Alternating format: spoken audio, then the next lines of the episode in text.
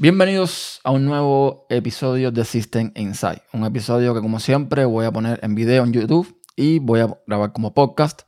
Digo lo de video en YouTube porque si me estás viendo verás que estoy en un nuevo set. Tengo un nuevo estudio, no es donde habitualmente grabo.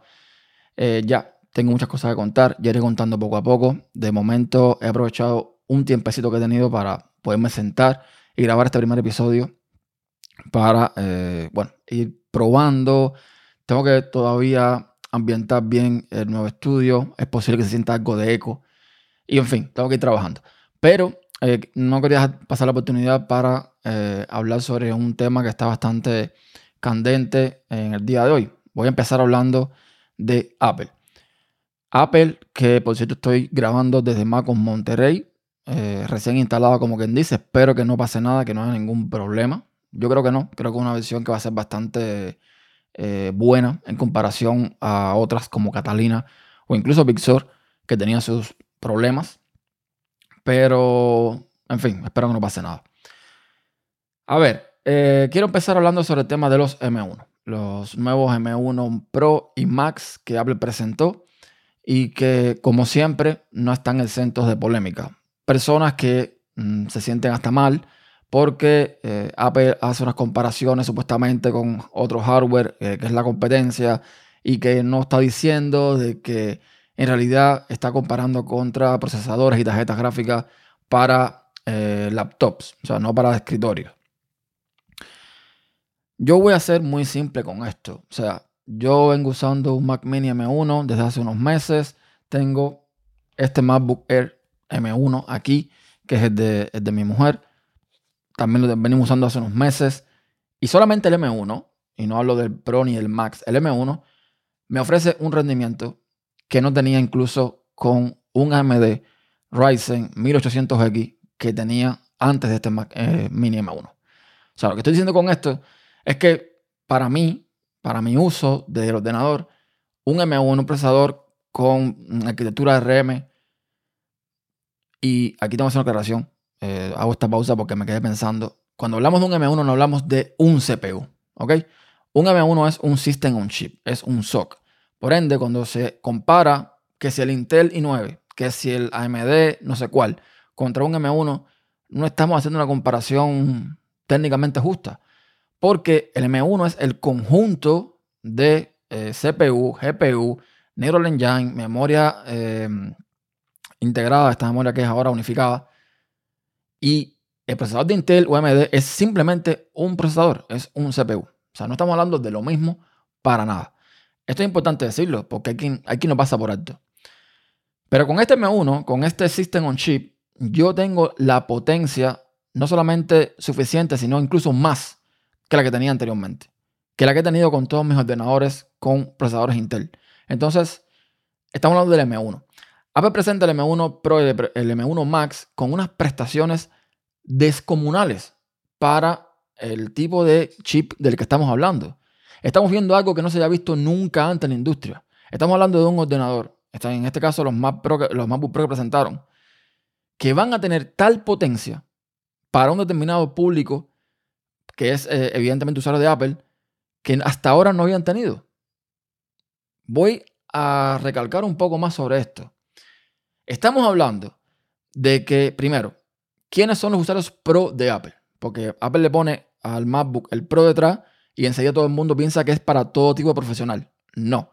Apple tiene un público, un nicho muy específico, muy en mente. Básicamente, creadores de contenido. Básicamente es eso. O sea, sí, tú como Mac Pro puedes programar. Sí, tú como Mac Pro puedes, eh, no sé, hacer data mining o lo que sea. Tú puedes hacer lo que tú quieras. Sí. Pero realmente el público objetivo de Apple es uno en concreto. Y para ese público en concreto, estos M1 vienen, vaya, que, que, ni mandado a hacer. ¿Ok? Son específicamente para ese público en concreto. No podemos perder esto de vista porque ya porque tenga el Pro, no, para tal profesional, tal determinada carrera, tal determinada función, no le sirve. Bueno, es que este M1 quizás no es para ese profesional. ¿Ok? Entonces, dentro del público objetivo de Apple, estos M1s son brutales. Brutales por el simple hecho de que te dan una potencia extrema, o sea, una potencia más que sobrada para muchísimas cosas y sobre todo cuando tú comparas con la competencia, con los CPUs de la competencia, que es lo que hace la mayoría de la gente, y tú tiras rendimiento consumo versus lo de la competencia, es que no tienen comparación. Es que estos M1 ganan por goleada prácticamente. Porque toda esta potencia con tan poco consumo y eso que el M1 Pro y el M1 Max va a consumir un poco más, evidentemente, que el M1 normal. Porque es que necesitan consumir más para dar esa potencia. Si tú ese M1 Pro y Max, en vez de meterlo en una MacBook Pro, que sabemos que termalmente tiene sus limitaciones, y las metes en una caja bien refrigerada, con otras características termales, yo no dudo que, ese, que esos M1 ofrezcan un rendimiento que por favor la vida. Por supuesto, a costa de más consumo. Pero hay que tener muy claro, muy claro, muy claro esto. O sea, es un procesador para un nicho en específico y que ofrece una potencia, una arquitectura que nunca antes jamás habíamos visto. Nunca habíamos visto un procesador o un conjunto de chips, todo, un, un sistema, un chip basado en ARM con tal potencia, con tal, eh, tales características. Nunca lo habíamos visto. No perdamos esto de vista. Esto es importante tenerlo muy, muy, muy en cuenta. Entonces, veo gente hasta molesta, gente ofendida, porque las comparaciones de Apple no son justas o patatín patán. No, señor mío. Además, volvemos al mismo tema de siempre. Si tú estás feliz con Intel y con AMD, bien por ti. no tienes que estar viniendo a criticar lo que otras personas quieren usar o lo que otras personas usan. Y se acabó. Fin del asunto. Y como termino este asunto, entro en otro. Y es con respecto a el nuevo Pixel 6. Tengo amistades, eh, bueno, eh, tengo eh, conocidos y amistades que han, estado teniendo un debate a modo sano, digo yo, pero debate al fin con respecto a las prestaciones del Pixel 6. Google se está entrando en territorio de Apple en el sentido de que están creando sus propios procesadores para su propio hardware. Me parece correctísimo, me parece muy bien. Creo que era eh, no solamente de momento, sino que venían tarde con respecto a esto. Y Google presentó un procesador que no tiene intención, de momento, de competir con ningún otro con respecto a potencia. Esto porque eh, se han visto ya comparaciones donde comparan el, el Tensor Chip, este nuevo de Google, con el A12 de Apple, un procesador de hace tres años. Y aún así, en esas comparaciones que se hacen, digamos que en cuestiones de potencia, el Pixel no sale tan bien parado. ¿Ok? El problema es que Google ha entendido, creo yo, y me parece que va por el camino correcto, que estamos en un momento donde eh, el marketing no puede seguir haciendo daño, porque el marketing hace mucho daño. Están la gente muy encaprichada en cada lanzamiento de cada producto, en decir, oh, esta vez es más potente que la anterior. Esta vez, que es lógico. O sea, por supuesto que un producto, un procesador en este caso, de nueva generación tiene que ser más potente que el anterior. Obvio. Pero están muy centrados en eso, en la potencia, en la potencia, en la potencia. o la potencia. Y Google está diciendo, no, no. Ya tenemos suficiente potencia y queremos centrarnos en otras cosas, en otras cosas que son para el usuario importantes en otras cosas como por ejemplo inteligencia artificial, como en mejorar la experiencia del usuario con las cosas que hace día a día. Y es lo que vengo diciendo en redes sociales constantemente. Hace ya tres años, hablando de la 12, que tenemos potencia de sobra. Es más, hace tres años no, hace mucho más. Si usamos como referencia dispositivos de Apple, Apple sigue dando soporte al iPhone 6S. Em, un dispositivo que tiene un A9. Y si un A9 es capaz de correr las últimas versiones de iOS, por muy optimizadas que puedan estar y todo el rollo, eso significa que tiene la suficiente potencia como para hacerlo. Es decir, un A9 ya era un procesador que era lo suficientemente potente para que cualquier usuario lo usara. Entonces, eh, evidentemente, si comparas un A9 con un A15, estamos viendo que hay un montón de cosas que la 15 tiene que la 9 no tenía, ¿no? Más núcleos, eh, más eh, más eh, potencia en cuanto a, Neural Engine y toda esta historia.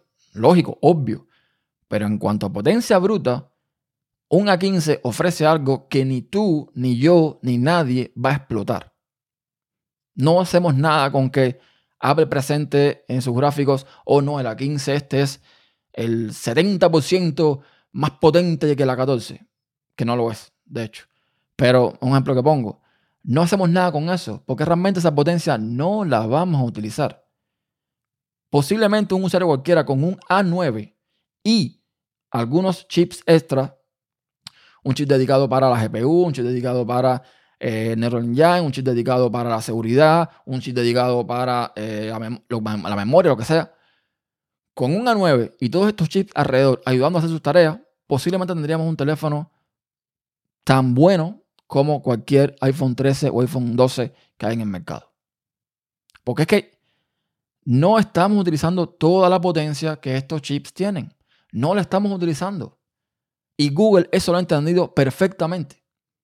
La intención de Google en ningún momento fue decir, yo vengo a presentar mi Tensor Chip para luchar en potencia contra Apple.